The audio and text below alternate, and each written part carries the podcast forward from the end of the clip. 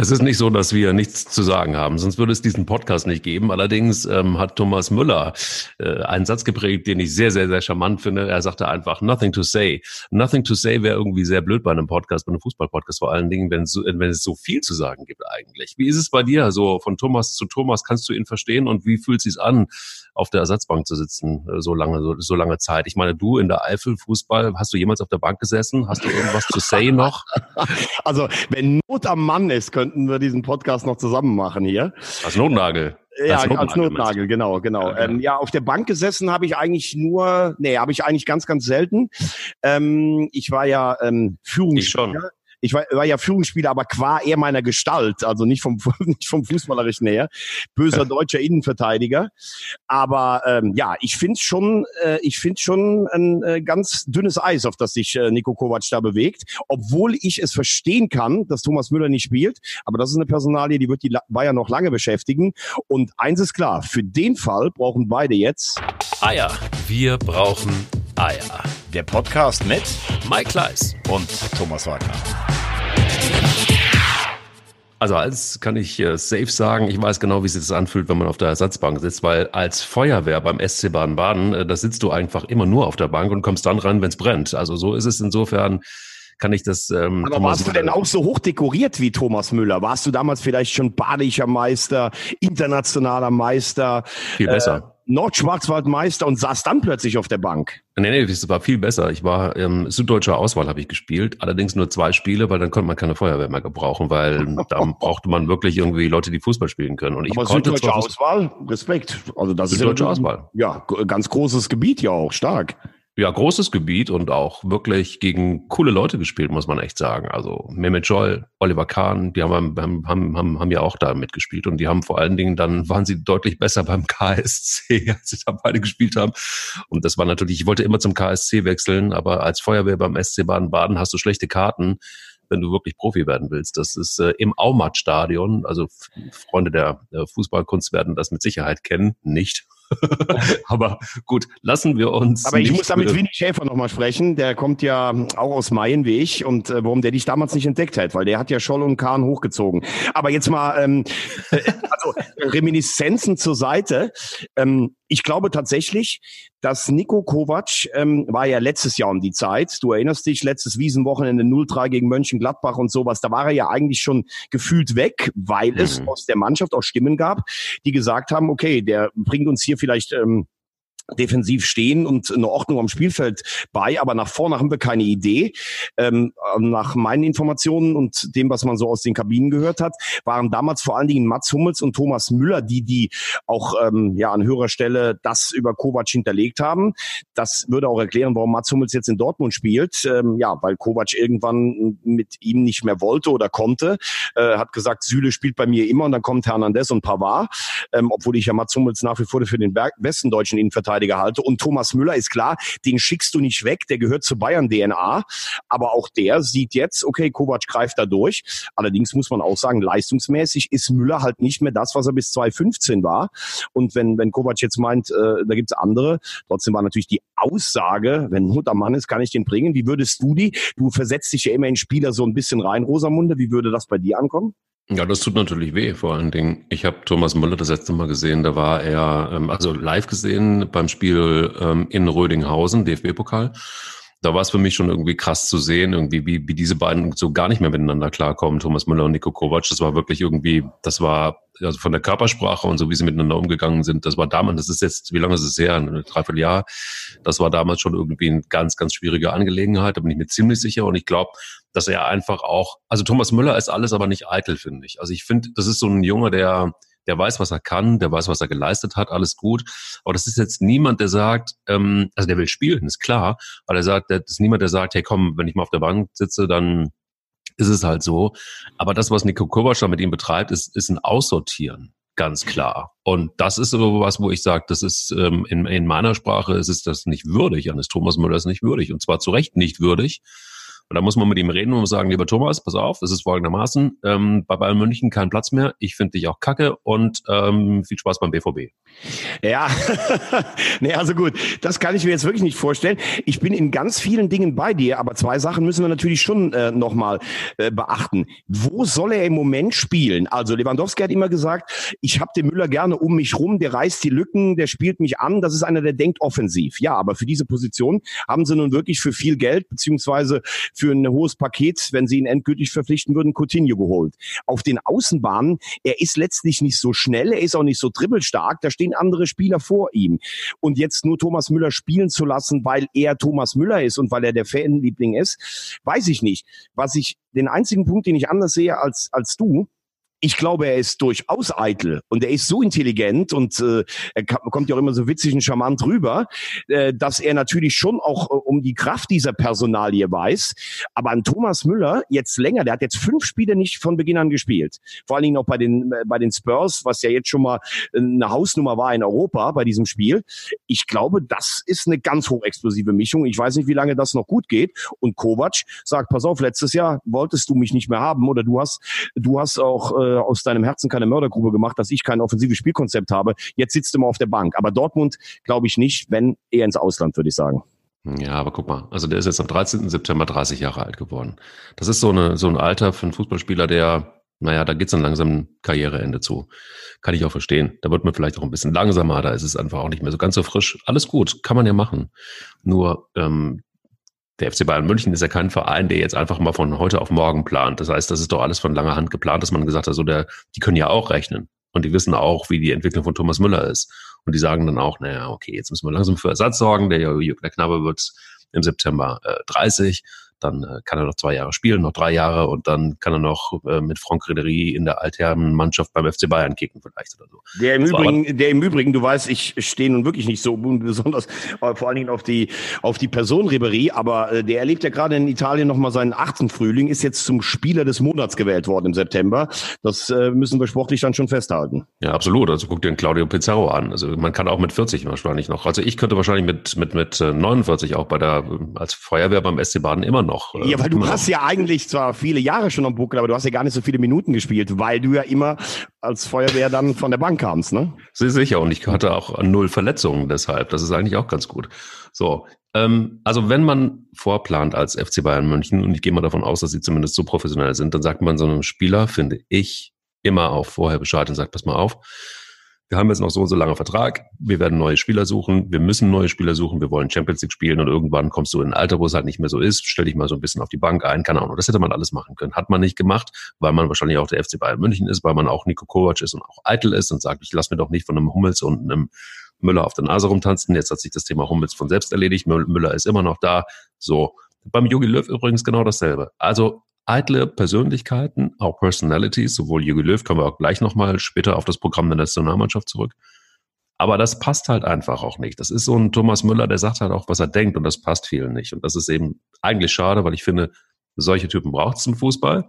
Und ähm, ja, wie man damit den verfährt am Ende des Tages, die, die, man wünscht sich die immer, die den Mund aufmachen und die ein bisschen Ecken und Kanten haben, aber die sind auch die, die am ersten ausgemustert werden. Und hier ist wieder ein Beweis. Schublade auf, auf Schublade auf zu. Der auf der anderen Seite, Mike, muss man natürlich auch sagen, äh, äh, Thomas Müller ist natürlich eine Marke, der so intelligent ist, allein mit seinen Interviews, der, ähm, ja, wie soll ich mal sagen, auch, auch selbst sich perfekt auch inszenieren kann. Es gibt ja durchaus auch Leute, die ihn näher kennen, die sagen, der kann auch manchmal schon, ja, der kann auch schon mal anecken, böse sein oder beziehungsweise also in, in der Kabine auch schon mal einer sein, der nicht ganz so leicht zu handhaben ist. Und dann ist ja letztlich immer die Frage, sagst du jetzt, weil der so viel für den Verein geleistet hat, muss der jetzt ganz besonders weich aufgefangen werden oder musst du auch einfach, wenn du so bist wie er und dann halt nicht mehr die Leistung bringst, damit rechnen? Klar ist, das kann kein Schwebezustand sein, aber klar ist auch, Thomas Müller hat sich immer dadurch ausgezeichnet, dass er Tore gemacht hat, weil er irgendwelche Räume gefunden hat, die gar keiner sonst am Fußballplatz gesehen hat.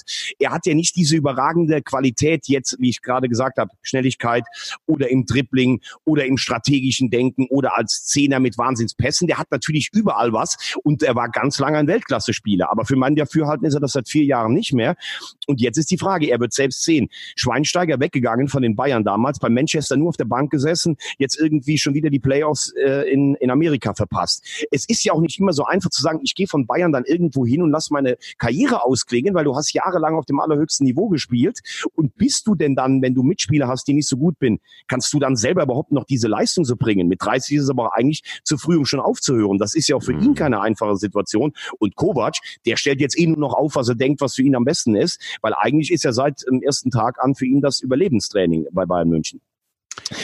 Aber gebracht hat es ja nicht so wahnsinnig viel. So, das ist der ganze Hokuspokus. Ne? Also sie haben gegen Hoffenheim verloren. Das war auch die letzte Chance für den Trainer. Ähm, der hat sich gerade mal noch so gefangen. Aber ähm, das Spiel gegen Hoffenheim, was hat das eigentlich gezeigt? Also was hat es dir gezeigt?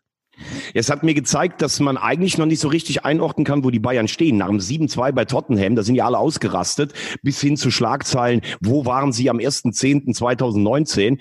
Äh, äh, Tottenham hat am Wochenende 3-0 in Brighton Albion verloren. Die sind äh, schon, also noch nicht mal mehr im Fernglas können die Liverpool erkennen. Damit will ich nicht sagen, dass es eine besondere Leistung ist. Äh, ja, Fernrohr, du weißt, ne? hier Uli Hoeneß. Ähm, das ist schon eine besondere Leistung, auf der Insel sieben Tore zu erzielen.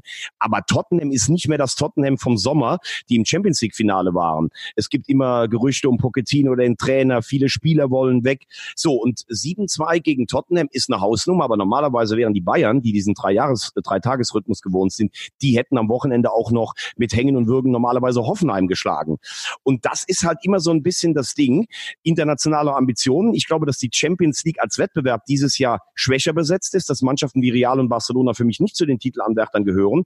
Aber die Frage ist ja, warum geben die Bayern selbst in der Liga zu Hause so viele Punkte ab. Gegen mhm. Hertha, gegen Hoffenheim. Und ähm, ja, also ich glaube, für Nico Kovac wird's nicht unbedingt ruhiger. Und für mich ist die Schlüsselposition bei den Bayern, weil er mich gerade gefragt hat, wo stehen sie, ist die Sechserposition. Thiago kommt erst nach der Pause. Kimmich spielt bei den Bayern rechts, will aber eigentlich im Mittelfeld wie in der Nationalmannschaft. Tolisso ist noch nicht in Form. Martinez, der eigentlich nie enttäuscht hat in den großen Spielen, spielt gar keine Rolle mehr. Und da fehlt's bei den Bayern meiner Meinung nach echt ein bisschen an Stabilität.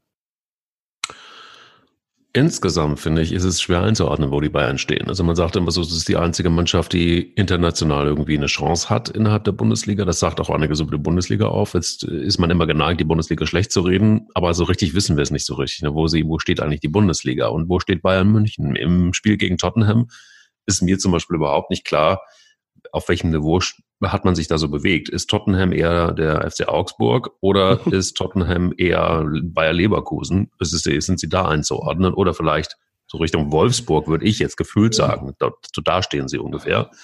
Bei München steht ungefähr so bei dem Hoffenheim von vor drei Jahren. Also es ist, ist beides irgendwie, beides irgendwie schlechter geworden. Und aber vom Niveau dann wieder vielleicht auch okay. Aber das ist so das, das Niveau, auf dem man sich bewegt. Also ich, gefühlt habe ich jetzt wirklich so, so den Eindruck, dass das Niveau insgesamt gesunken ist und dass man sich da irgendwo so einreihen muss. Wobei im internationalen Vergleich, wenn du dann siehst, dass andere ähm, Länder doch bessere, also besser Fußball spielen. Also wenn man sich so durchsappt und durchguckt, in Italien gibt's geilen Fußball, in Spanien gibt's ganz geilen Fußball, da gibt's auch immer so drei, vier, fünf Mannschaften, ähm, die, die irgendwie konkurrenzfähig sind international.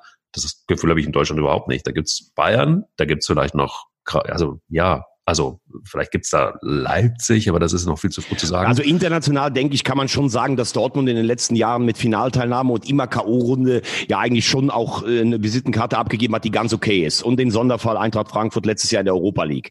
Aber du hast natürlich vollkommen recht. Ich finde, weil du hast jetzt ein paar Sachen aufgeworfen.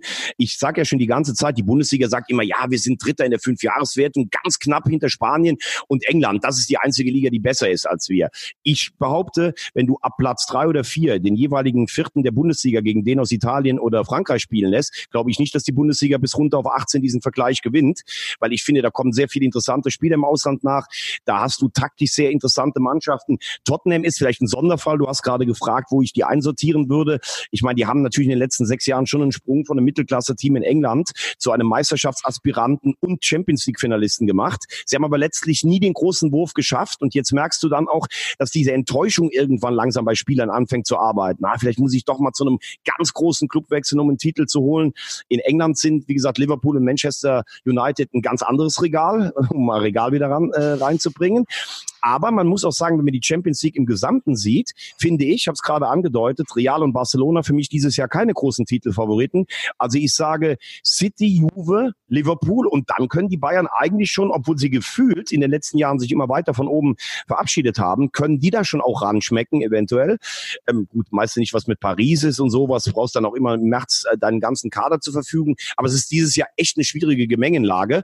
Und um damit den Transfer auf die Bundesliga zu schaffen, was sagst denn du eigentlich? Borussia Mönchengladbach, Tabellenführer. Ich glaube, nach 34 Jahren zu dem Zeitpunkt der Saison, das erste Mal alleine, letztes Jahr waren sie am 20. Punkt gleich mit dem Tabellenführer.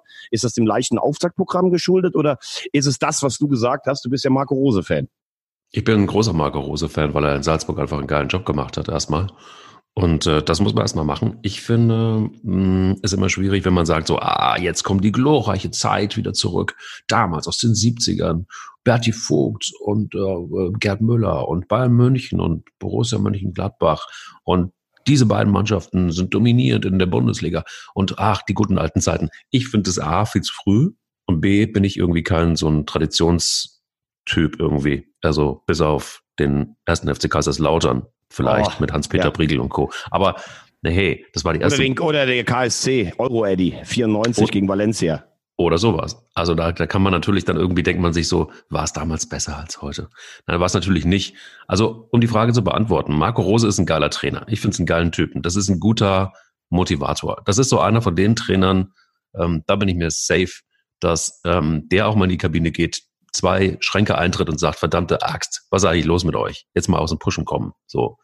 Auf der anderen Seite, glaube ich, ist es ein guter Videoanalyst. Auf der anderen Seite ist es ein guter leiser Typ. Also der hat so eine ganz gute Mischung und er scheint so einen Haufen wie Borussia Mönchengladbach im Griff zu haben.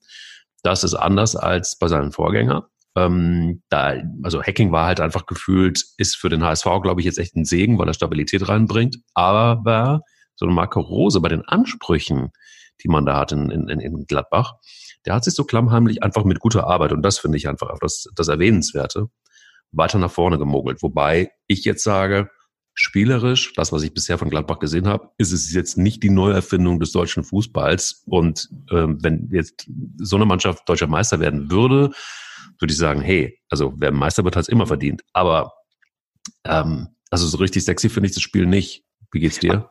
Äh, ja, ich also ich finde, bin bin äh, also ich habe so den Eindruck, ich äh, würde ja gerne immer gegen dich direkt manchmal springen, aber aber du analysierst vieles sehr richtig. In einem Punkt möchte ich dir aber schon entscheidend widersprechen und nicht, weil er jetzt der Trainer meines HSV ist, sondern äh, Dieter Hecking war knapp zweieinhalb Jahre da. Der hat im ersten Jahr ähm, eine Mannschaft übernommen, die im Abstiegskampf war, die hat er gerettet.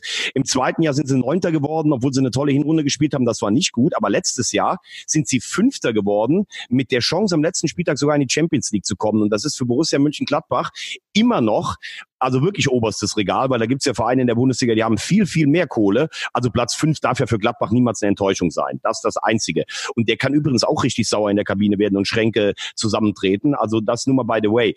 Auch bei dem anderen bin ich vollkommen bei dir. Äh, das ist ja das Interessante, wenn du dir mal anguckst, wie Gladbach bisher gespielt hat. Zu Hause unentschieden gegen Schalke. Sagst du, na ja, gewinnen in Mainz, verlieren zu Hause trotz guter Leistung gegen Leipzig. Gewinnen dann bei einem sehr schwachen FC an dem Tag, gewinnen zu Hause gegen Düsseldorf, gewinnen bei sich neu sortierenden Hoffenheimern und gewinnen gegen völlig überforderte Augsburger. Schwupps hast du 16 Punkte, die musst du natürlich erstmal holen. Aber das ist ja nicht bisher, dass sie den, äh, den, den, den Fußball vom Himmel runter gespielt haben. Er lässt, auch das hast du richtig gesagt, in anderen Fußballspielen. Hacking war auf Dominanz, auf Ballbesitz. Er will immer diesen Umschaltmoment, da haben wir aber auch schon drüber geredet. Ich kann es irgendwann noch nicht mehr hören, dass jeder neue Trainer Umschaltmomente nur kreieren möchte. Aber in Salzburg hat er ja das auch mit offensiven ähm, Elementen angereichert. Äh, Salzburg war sensationell, was Rose da geschafft hat, wie die Leipzig Leipzig filetiert haben, wie die bei Celtic Glasgow aufgespielt haben. Hut ab. Und ähm, was man als letztes vielleicht noch bedenken darf, bei aller Euphorie, und ich freue mich total, wenn ein Verein wie Gladbach oben steht. Wenn du in der Europa League aus zwei Spielen gegen Wolfsberg und Bajakcic hier einen einzigen Punkt holst, und ich war am Donnerstag da, das war kein, keine Winnermentalität. Du musst schon eine Mannschaft wie, wie die, äh, den türkischen Vizemeister auch schon dann auch ein bisschen bespielen. Da muss man dann sagen, sind wir wieder bei der Diskussion, wie stark sind wir eigentlich wirklich in Europa? Wobei ich immer noch hoffe, dass über die Spiele gegen Rom die Borussia jetzt auch in Europa in die Spur findet. Gut, warten wir es mal ab. Ich finde immer noch, wir, wir diskutieren auf, auf, auf, auf äh, einem Niveau, das da sich auch erstmal einruckeln muss. Also nicht nur das Niveau, sondern auch vor allen Dingen die Bundesliga. Weil wir sind noch relativ früh. Allerdings muss man doch eins sagen, Julian Brandt hat sich doch mit Sicherheit seinen Wechsel ganz anders vorgestellt zum BVB, oder? Ja, das, da bin ich auch so ein bisschen dabei. Julian Brandt ist ja eigentlich auch ein Spieler, der Lucien Favre gefallen müsste. Ähm, der ist, ja, jetzt kommt er die ganze Zeit von der Bank. Man muss sagen, in Prag bei dem Sieg hat Favre sicherlich mit Hakimi den richtigen Schachzug gezogen, den er in der offensiven Mittelfeldrolle aufgestellt hat, wo er bisher eigentlich bei Dortmund noch nie gespielt hat, macht zwei Tore. Ähm, ja, es ist so, es ist so eine ganz komische Melange zwischen, es wird immer über Mentalität diskutiert, man hat das Gefühl, die Mannschaft wartet jetzt auch schon darauf, dass in der letzten Sekunde dann ein Gegentor fällt. Und dann wird immer geschrieben, ja, das ist der Zauderer Favre, der den spiellustigen äh, oder, oder wütigen Dortmundern vielleicht doch nicht so gut äh, dazu steht. Da sage ich erstmal, als der kam, sind die gerade wegen einem Tor in die Champions League äh, gerutscht, hat eine fantastische Hinrunde gespielt, aber klar, Favre ist Favre, er ist dann schon auch ein gewisser, gewisser Zweifler, aber man muss jetzt auch mal ganz ehrlich sagen, was kann der dafür, wenn der Akanji, also erst köpft er den Ball katastrophal raus, dann wird er noch angeschossen, da fällt dann das 2 zu 2. Allerdings mit Personalien wie Brandt, den sie für viel Geld gekauft haben, der eines der größten Deutschen, kann man ja immer noch sagen, Talente ist. Da tut sich meiner Meinung nach natürlich äh, Favre keinen Gefallen, wenn er den auf der Bank sitzen lässt, weil die musste dann auch irgendwann mal alle von der Leine loslassen. Ja, also ich habe mal so ein bisschen rumgewühlt und interessant ist eigentlich, dass ähm, man kann es ganz gut zusammenfassen, wenn man will, warum Borussia Dortmund gerade diese Probleme hat, die sie haben. Ähm, denn Dortmund gewinnt einfach keine knappen Spiele mehr im Moment. Also zum Vergleich, in der Vorsaison war der BVB wirklich echt der Meister der engen Spiele. Zwölf ähm, der 23 Bundesligasiege haben sie eingefahren mit einem Minimalvorsprung von nur einem Tor. Sprich also die meisten engen Spiele aller Teams. Und aktuell kassiert das Team wirklich also immer einen späten Ausgleichstreffer und verliert somit dann einfach auch wichtige Punkte. Und da ist wirklich für mich die Frage, warum ist das so? Also warum kann das in der letzten Saison so geil sein und jetzt ist es irgendwie genau umgekehrt? Also mein, mein, mein Herz hat fast gerade ausgesetzt, weil Rosamunde ganz tief in den Statistikkeller eingestiegen ist. Mein lieber, mein lieber Herr Gesangsverein. Und du hast ja tatsächlich recht, das war diese Mentalität mit diesen Last-Minute-Siegen. Aber parallel zur letzten Saison, da haben sie ja die Meisterschaft verloren mit Niederlagen in Düsseldorf, in Augsburg, äh, Punkte liegen lassen in Nürnberg. Die großen Spiele haben sie ja außer dem 0-5 in, in München alle eigentlich gewonnen. So, jetzt kannst du natürlich sagen, der Spielplan war bisher eigentlich relativ einfach auf dem Papier für Dortmund. Jetzt kommen die schweren Gegner, zum Beispiel in knapp drei Wochen das Derby dann auf Schalke. Ja, ich, ich, ich kann es dir auch nicht sagen. Ich weiß nicht, ist Favre vielleicht also Watz gesagt, wir müssen Meister werden oder wir wollen Meister werden. So haben sie es gesagt. Und dann hast du halt jemanden wie Favre, der jeden Spieler eigentlich besser macht. Es gibt übrigens in der Dortmunder Kabine auch niemanden, der schlecht über Favre redet. Die sagen alle, das ist ein sensationeller Trainer. Aber musst du, du hast das auch schon mal gesagt, musst du vielleicht auch so ein, so ein rotziger, so eine rotzige Kampfsau sein wie ein Klopp oder ein Tuchel auf eine ganz andere Art und Weise, packst die anders an und sagst, wir gehen jetzt raus und filetieren die alle oder zustechen und machen die jetzt richtig platt. Ich weiß es nicht. Ich hoffe immer noch, dass Favre und Dortmund irgendwie funktioniert. Aber ähm, ja, du hast gerade richtig gesagt, ich meine, dreimal einen Vorsprung zu verspielen in Frankfurt, zu Hause gegen ersatzgeschwächte Bremer und in Freiburg, das ist natürlich jetzt auch kein Bewerbungsvideo, um, um Meister zu werden, aber trotzdem, es ist ja so eng. Du bist vier Punkte hinter Gladbach, wenn du die jetzt im nächsten Spiel zu Hause schlägst, bist du auf einen Punkt am Tabellenführer dran. Also da ist ja überhaupt noch nichts verloren. Apropos, ich weiß, du bist Nordbadener, aber geht dir nicht das Herz auf, wenn du in Südbaden Christian Streich die Außenlinie umflügen siehst? Die hatten natürlich auch ein günstiges Startprogramm, haben nur gegen das Real Madrid des Westens verloren, aber jetzt 2-2 auf Augenhöhe mit Dortmund, muss man schon sagen, Chapeau für diesen Saisonstart. Es ist auf jeden Fall das Überraschungsteam der Saison für mich, weil, also nicht Christian Streich, weil das ist so ein Typ, den braucht es einfach in der Bundesliga. Das ist ein Original, das ist jemand, der, also wenn jemand Trainer kann, dann ist es er, weil er einfach nicht nur fachlich gut ist, sondern genauso wie du sagst, der bringt so ein bisschen einfach auch die, die Magie wieder zurück und auch das, was Fußball ausgemacht hat. Das ist dann wirklich einfach auch ein Stück weit Wahnsinn, wie du sagen würdest. es ist ein Stück weit oberstes Regal. Es ist ein bisschen, e, also Emotionalität für Rosamunde Piltier des Fußballs wie mich. Es ist irgendwie alles drin. Und es ist einfach auch so, dass sie, guck mal, der hat ja, und das finde ich eigentlich, das ist das, was für mich zumindest einen richtig guten Trainer ausmacht. Wenn du ja, wenn du aus den Vollen schöpfen kannst, so wie Borussia Dortmund zum Beispiel, und auch da nochmal ganz kurz der Hinweis, viele Neuzugänge machen immer noch keinen Meistertitel aus. Bei einem ähm, Christian Streich ist es so, der hat einfach keine Millionen. Der konnte sich jetzt nicht verstärken mit einem Etat von 100 Millionen Euro, sondern der muss einfach gut arbeiten mit dem, was er hat. Hat er irgendwann auch mal in einem Interview gesagt. Und das ist das genau das, was für mich einen guten Trainer ausmacht. Also wenn du einkaufen kannst, wie du willst, ist es relativ easy, glaube ich, ganz oben in der Bundesliga zu spielen. Ob, ob das einen Meistertitel reicht, ist aber noch eine andere Frage. Aber wenn du, wie beim SC Freiburg, dann wirklich einfach gute Arbeit abliefern musst und ein gutes Händchen haben musst mit deinem Team für Neuzugänge und dann da stehst, wo jetzt der SC Freiburg steht, das ist für mich richtig. Also ich finde so, so einen Christian Streich, den könnte ich mir tatsächlich und jetzt ohne Quatsch als Nachfolger von Jürgen Löw vorstellen. Also, wenn ich dich jetzt richtig verstanden habe, sprudelt im Moment für dich der Geysir der Fußballromantik an der Dreisam. Das habe ich Toll. doch jetzt so richtig so zusammen Total. gefasst. Ne? Total. Ja.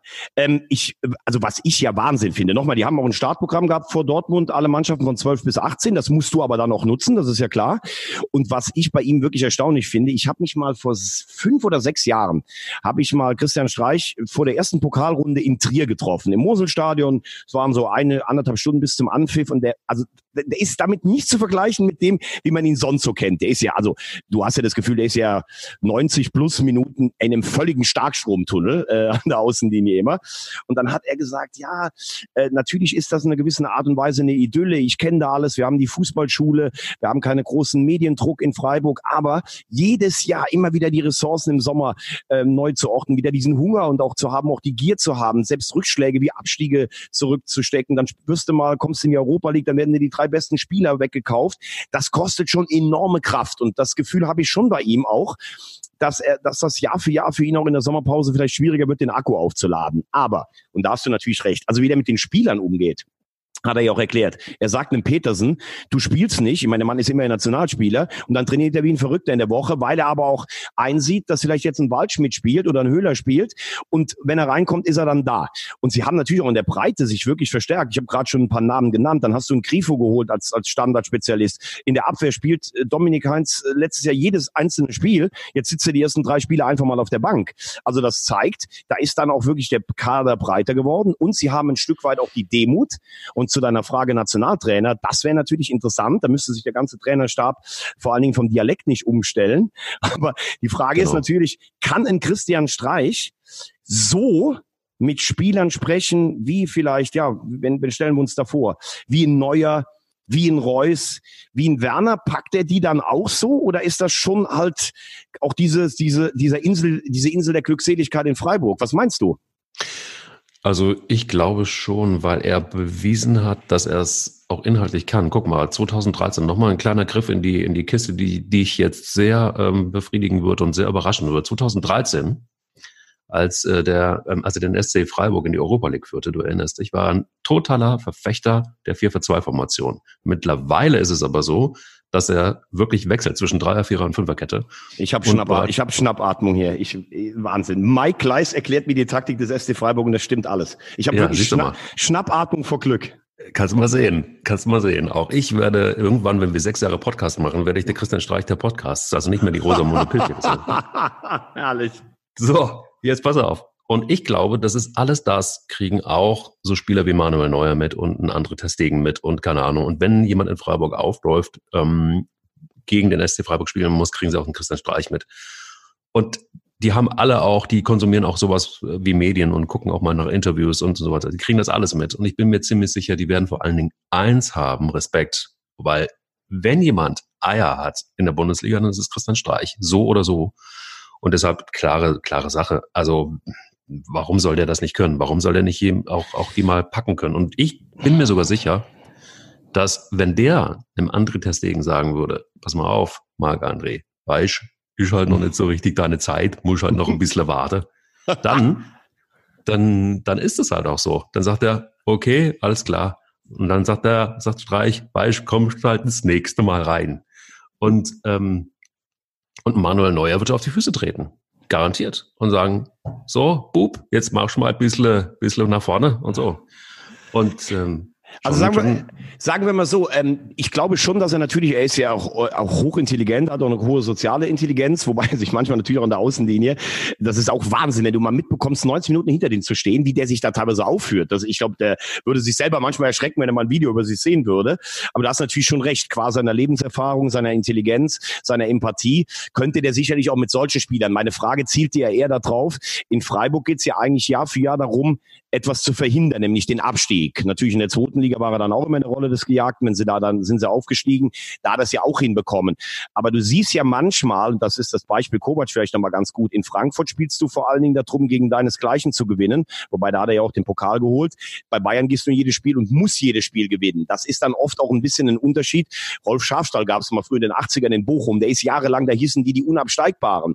Ob der jetzt einen Meisterschaftskandidaten hätte zum Meister formen können, da siehst du ja so schwer, äh, ist das selbst gefallen einem Favre. Der hatte ambitionierte Mittelklasse-Clubs und soll jetzt einen Meister formen. Aber du hast natürlich schon recht. Ich glaube, wenn es Jürgen Klopp nicht wird, könnte man sich tatsächlich, also ich fange jetzt an, mich gerade für deine Idee zu begeistern, dass Christian Streich Bundestrainer wird. Wahnsinn, wirklich Wahnsinn, muss man ja, vor allen Dingen guck dir den neuen Präsidenten an. Ne? Ja, also da würde sich der, der Kreis wieder schließen. Ja. ja. hat ja Schienbeinschoner bekommen von, von seinem alten Verein, damit er gut einstecken kann. Und wir haben es so. hier ja schon aufgelöst. Das Patenkind von, äh, von Fritz Walter. Aber damit sind wir ja eigentlich auch schon beim, beim Thema Nationalmannschaft. Ich glaube, zehn Absagen schon. Hast du das Gefühl, die sind alle wirklich krank? Haben die teilweise, was, was war das, Neo? muskuläre Probleme bei Jonas Hector oder hat der ein oder andere jetzt im Herbst äh, einfach still und ergreifend keinen Bock?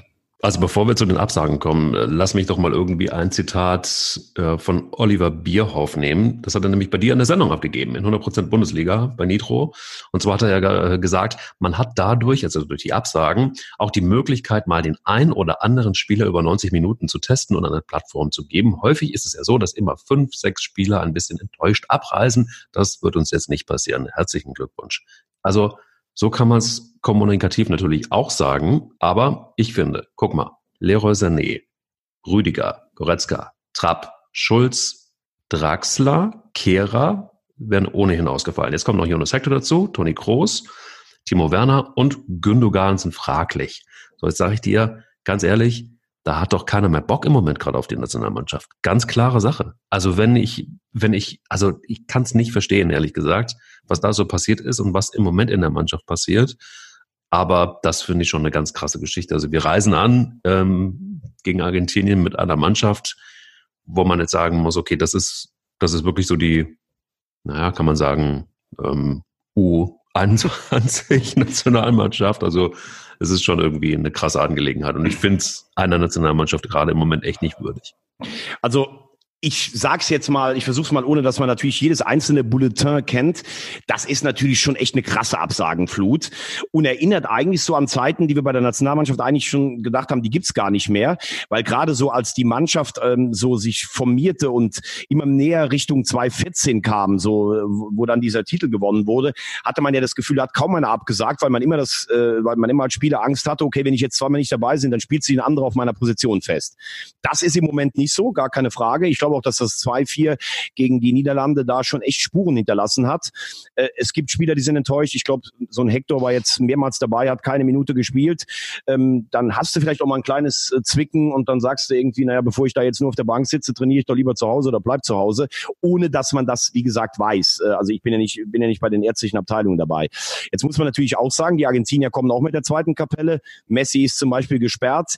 Die Spieler, die in der heimischen Liga gut spielen, bei River oder Boca, werden beide nicht nicht nominiert, weil die beiden sind ja im Halbfinale gegeneinander bei der Copa Libertadores. Übrigens Hinspiel 2-0 für River, deshalb werden die auch, äh, sind die auch nicht dabei.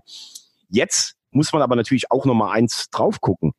Was hätte jetzt dagegen gesprochen? Wir haben, wir haben keinen Strafraumstürmer äh, in Deutschland. Und Kevin Volland trifft und trifft und trifft und er lädt ihn einfach nicht ein, obwohl wir so viele verletzte Spieler haben, Yogi Löw. Und in der Abwehr sagt er, okay, das kann man vielleicht noch nachvollziehen, wenn er jetzt würde als Umfaller äh, wirken, wenn er jetzt mal Hummels holen würde. Aber bei allem Respekt, also Serda finde ich, der spielt bei, bei äh, Schalke richtig gut. Rudi war schon mal dabei, aber Robin Koch jetzt nachzunominieren, Abwehrspieler vom SC Freiburg, also da habe ich gestern zweimal hingucken müssen und gar nichts gegen den Jungen. Ich finde, der hat echt Potenzial und macht das gut. Aber Nationalmannschaft schon. Mein lieber Mann. Also da, da hätte ich, da, da, da bleibe ich dann irgendwie dann doch dem ersten FC Köln treu und würde sagen, vielleicht wäre es auch mal ganz cool, so ein ähm, Jetzt, ein, jetzt, jetzt. So Was? Noah Katterbach einfach mal zu nominieren. Ach, jetzt Beispiel. hör doch bitte auf. Der hat jetzt einmal gespielt. Also das, das kann wirklich nur ein Fan vom ersten FC Köln sein. Das gibt's doch gar nicht. Also ich finde, der würde der Nationalmannschaft sehr, sehr gut stehen. Ja, ja, klar. Nach einem Bundesliga-Einsatz. Also das ist jetzt wirklich, das kann wirklich nur ein Anhänger des weißen Balletts von Müngersdorf so formulieren. Ja, ja, warte mal, aber warte mal, kleinen Moment mal. Also weißt du, wie lange der schon in, ähm, in der Jugendnationalmannschaft spielt? Ja, aber so. bitte, aber Mike, jetzt ehrlich, du, du redest gerade darüber, dass du sagst, sowas darf nicht zur Farce verkommen. Also wir müssen ja wirklich früher, bei Helmut Schön war es ja so, da musstest du drei Jahre Bundesliga spielen, um überhaupt mal in die Nationalmannschaft eingeladen zu werden. Da gibt's ja Legionen an Spielern. Guck dir mal an Thomas von Hesen an, der hat kein einziges Länderspiel, 100 Tore in 300 Bundesligaspielen. Nein, aber jetzt lass uns doch nur noch mal wirklich, wirklich da drauf gucken. Okay, Fiete ab. Okay, Fiete ab. Ja, hör auf, hör jetzt auf. Jetzt hör auf, das Ganze lächerlich zu machen.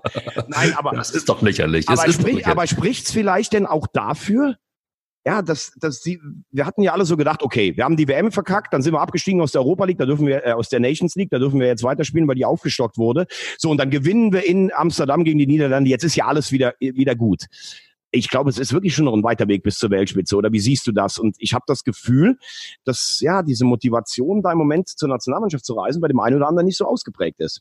Also ganz ehrlich, ich finde es vogelwild, was da passiert in der Nationalmannschaft. Und zwar nach Russland wirklich, also ich finde, es, es wird immer klarer, dass Yogi Löw bei allem Respekt nochmal, was er alles geleistet hat und der Bundesyogi und die engen Hemden, er hat auch modisch sehr für Impulse gesorgt. Alles gut. Ich bin übrigens froh, dass Rosamunde doch noch lebt. Also jetzt kommst du langsam wieder auf deinen Ich komme auch, es sind beide, äh, du, ich bin beides. Sowohl, sowohl äh, die, die, das wandelnde äh, Statistiklexikon als auch Rosamunde. Nein, Jürgen Löw, nochmal, alles gut gemacht, alles richtig gemacht. Er hat aus seinen Möglichkeiten wirklich das Maximum rausgeholt, aber es wäre wirklich an der Zeit gewesen, abzutreten, weil, weil das ist, wird jetzt einfach sichtbar, dass da nichts mehr, also da, da, da läuft ja doch nichts mehr. Da ist auch keine Neuordnung, da ist auch kein System zu erkennen. Das ist einfach nur noch ein Notnagel nach dem nächsten, eine Eitelkeit nach der nächsten. Er kriegt Testegen und Neuer nicht in den Griff. Die ganze Geschichte und Hummels und Müller. Guck mal, wir reden immer noch um diese Personalie und jetzt redet man schon wieder darüber, Hummels zurückzuholen und er habe keine Eier. Hat er auch in dem Fall nicht, weil er müsste ihn zurückholen. Ich bin komplett bei dir, dass ähm, Spieler nicht berücksichtigt, die längst hätten in der Nationalmannschaft stattfinden müssen, die in der Bundesliga Woche für Woche ihre Leistung bringen. Er sieht es nicht oder will es nicht sehen, weil er seine Lieblingsspieler hat. Es war immer schon so bei Jogi Löw, dass er seine Lieblingsspieler hatte. Das wird jetzt noch sichtbarer. Das kann aber als Nationaltrainer nicht sein. Also nochmal, ich glaube, wenn das so weitergeht, haben wir international überhaupt keine Schnitte. Da brauchen wir nicht nach Katar zu fahren. Überhaupt nicht. Keine Chance. Nicht mal im Ansatz. Ja, wir müssen erst so, oder wir haben ja nächstes Jahr erstmal die pan-europäische Fußball-Europameisterschaft. Äh. Ich sehe ich sehe Mannschaften wie Spanien, England und Holland auch weiter als unsere Nationalmannschaft.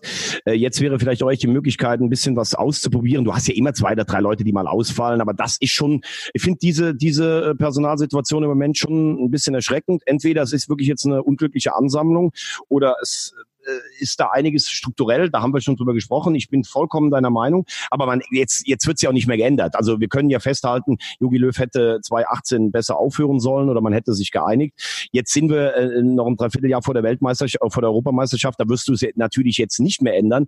Aber ja, das war immer schon so während seiner ganzen Amtszeit. Ähm, ich finde es wirklich schon erstaunlich, welche Spieler da präferiert werden und welche nicht präferiert werden.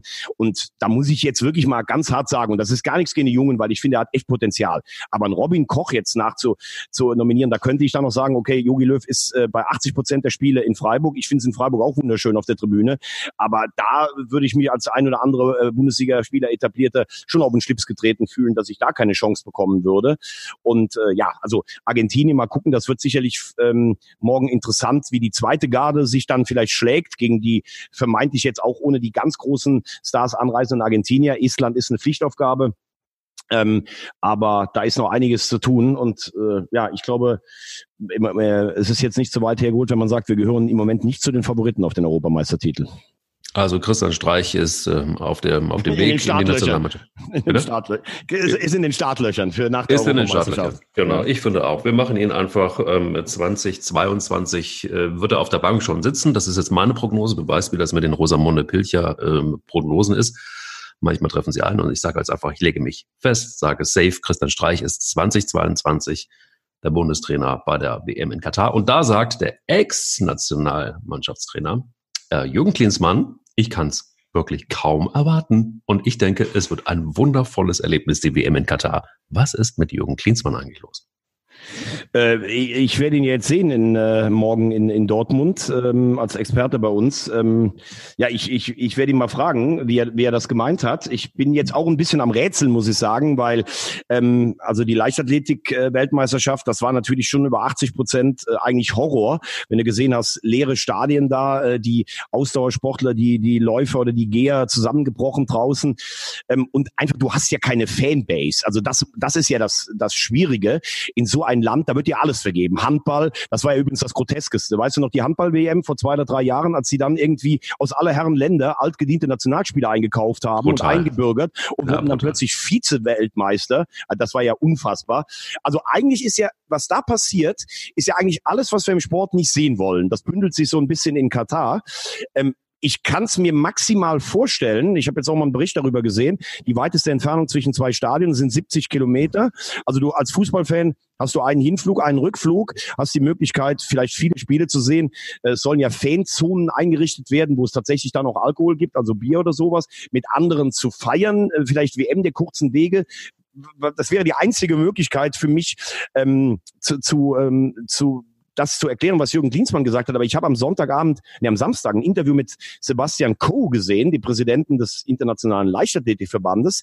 War ja, das wirst du wissen, als, äh, als du bist ja nationaler äh, Läufer Spitzenklasse. Das war nun wirklich ein internationales Aushängeschild, Olympiasieger äh, für Großbritannien.